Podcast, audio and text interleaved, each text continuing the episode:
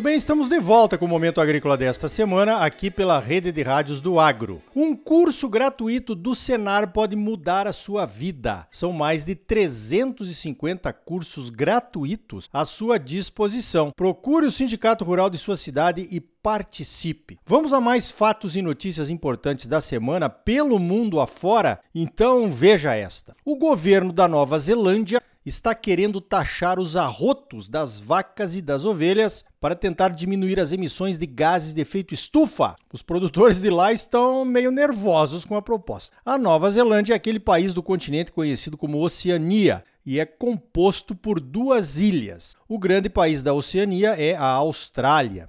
A Nova Zelândia é um país relativamente pequeno, um pouco maior do que o estado de São Paulo. A Nova Zelândia tem apenas 5 milhões de habitantes mas a pecuária de corte de leite e a ovinocultura são os grandes responsáveis pelas emissões do país. Respondem por 50% das emissões da Nova Zelândia, principalmente por conta das emissões de metano.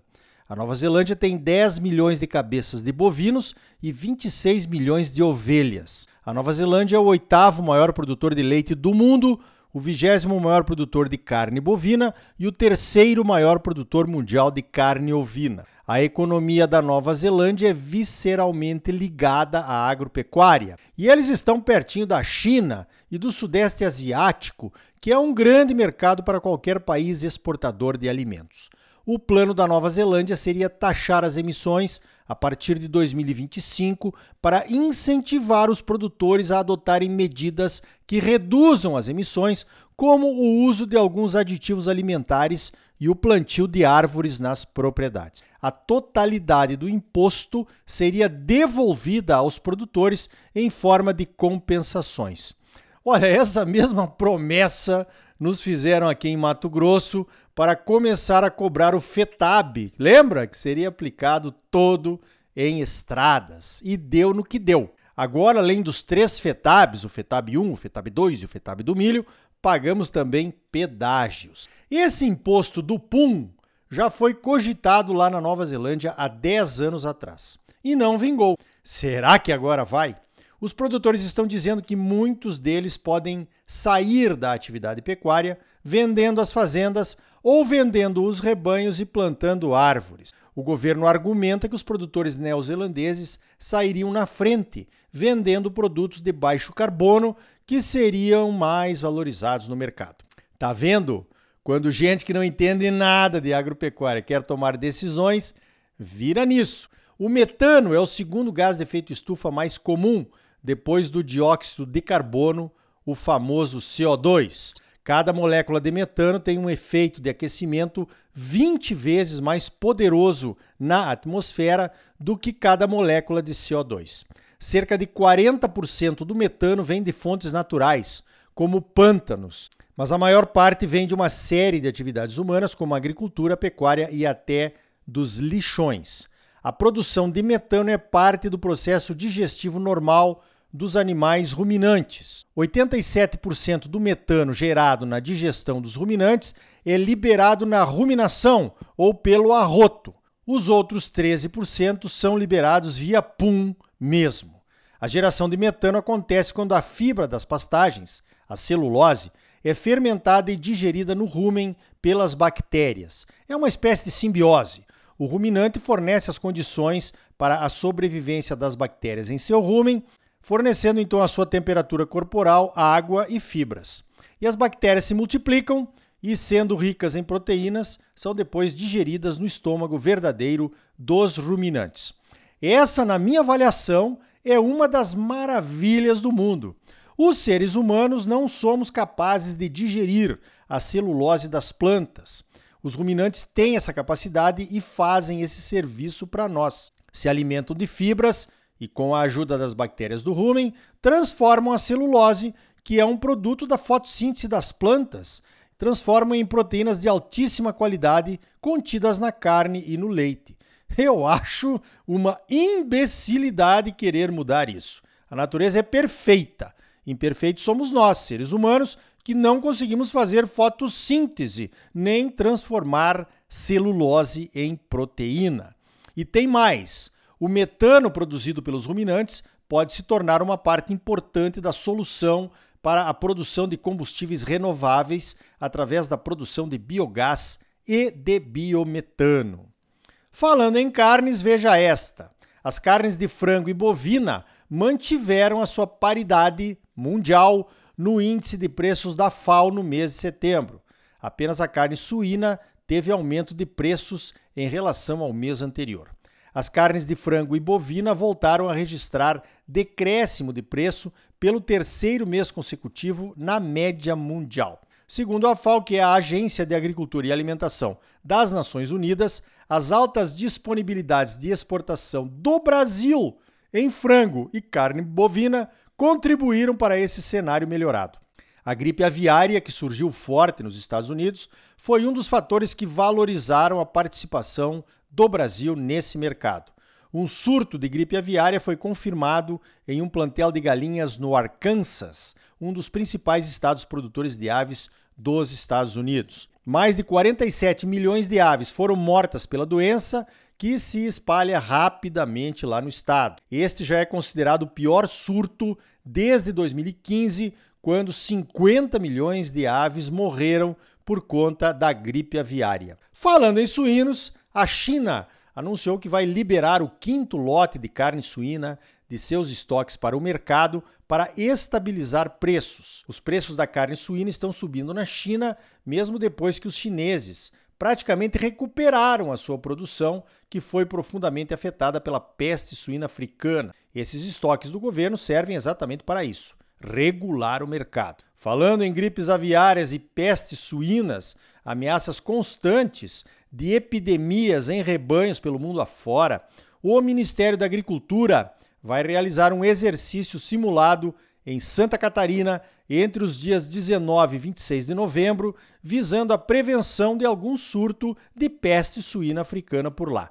Santa Catarina é um dos principais produtores de suínos e de aves do Brasil. O ministério quer treinar os 180 técnicos federais e estaduais sobre como proceder na eventual ocorrência de algum surto. Os técnicos terão que atuar como se um foco fosse descoberto.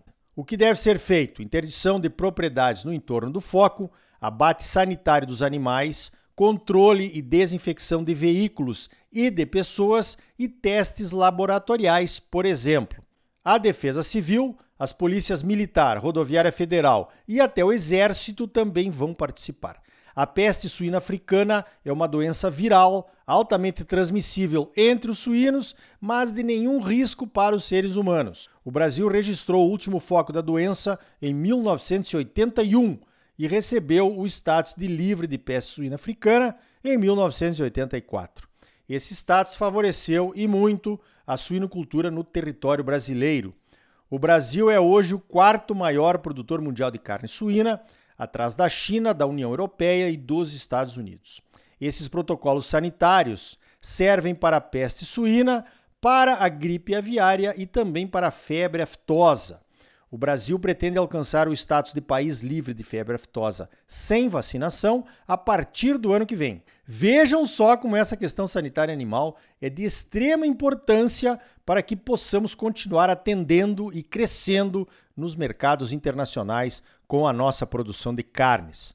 Lembra que além dessas notícias preocupantes de gripe aviária nos Estados Unidos, a Europa tem focos também preocupantes de peste suína africana. Voltando às notícias internacionais, veja esta. Os americanos estão preocupados com a possibilidade de o México proibir a importação de milho transgênico, uma discussão que está quente por lá, principalmente depois que a esquerda assumiu o poder no México pela primeira vez na história do país. O México era o principal importador de milho americano até 2020, quando foi ultrapassado em suas compras pela China. Os mexicanos compraram quase 17 milhões de toneladas de milho americano na safra passada, um valor de 5 bilhões de dólares. 80% desse milho comprado é usado para a alimentação animal. Os outros 20% são usados para a alimentação humana, principalmente o milho branco.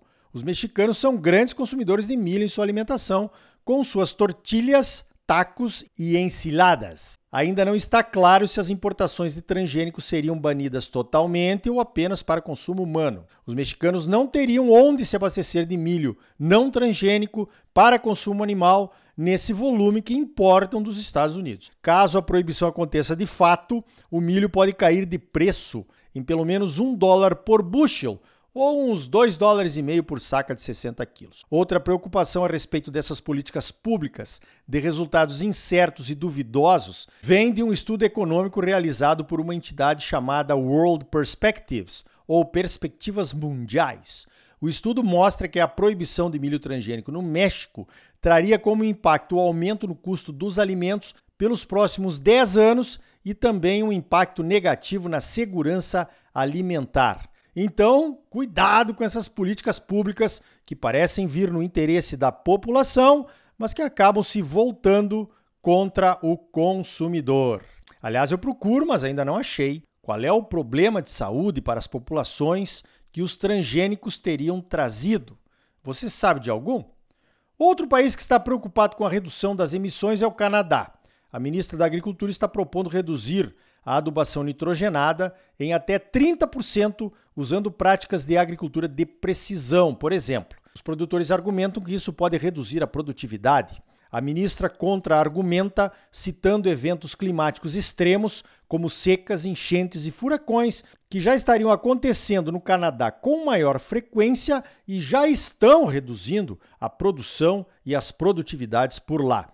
Ela cita o furacão Fiona, que atingiu o estado de British Columbia no mês passado, causando prejuízos enormes em estruturas de fazendas e pomares. Ela lembra que o mesmo estado, British Columbia, foi afetado por uma enchente no ano passado que causou prejuízos de 5 bilhões em infraestrutura e mais 285 milhões de dólares na pecuária do estado. Mas o melhor argumento da ministra é a oferta de um subsídio para quem adotar as práticas mais sustentáveis. O governo aumentou esse subsídio de 500 milhões de dólares para 2 bilhões e meio de dólares em pagamentos diretos para quem adotar as tecnologias mitigadoras. Por ano, tá?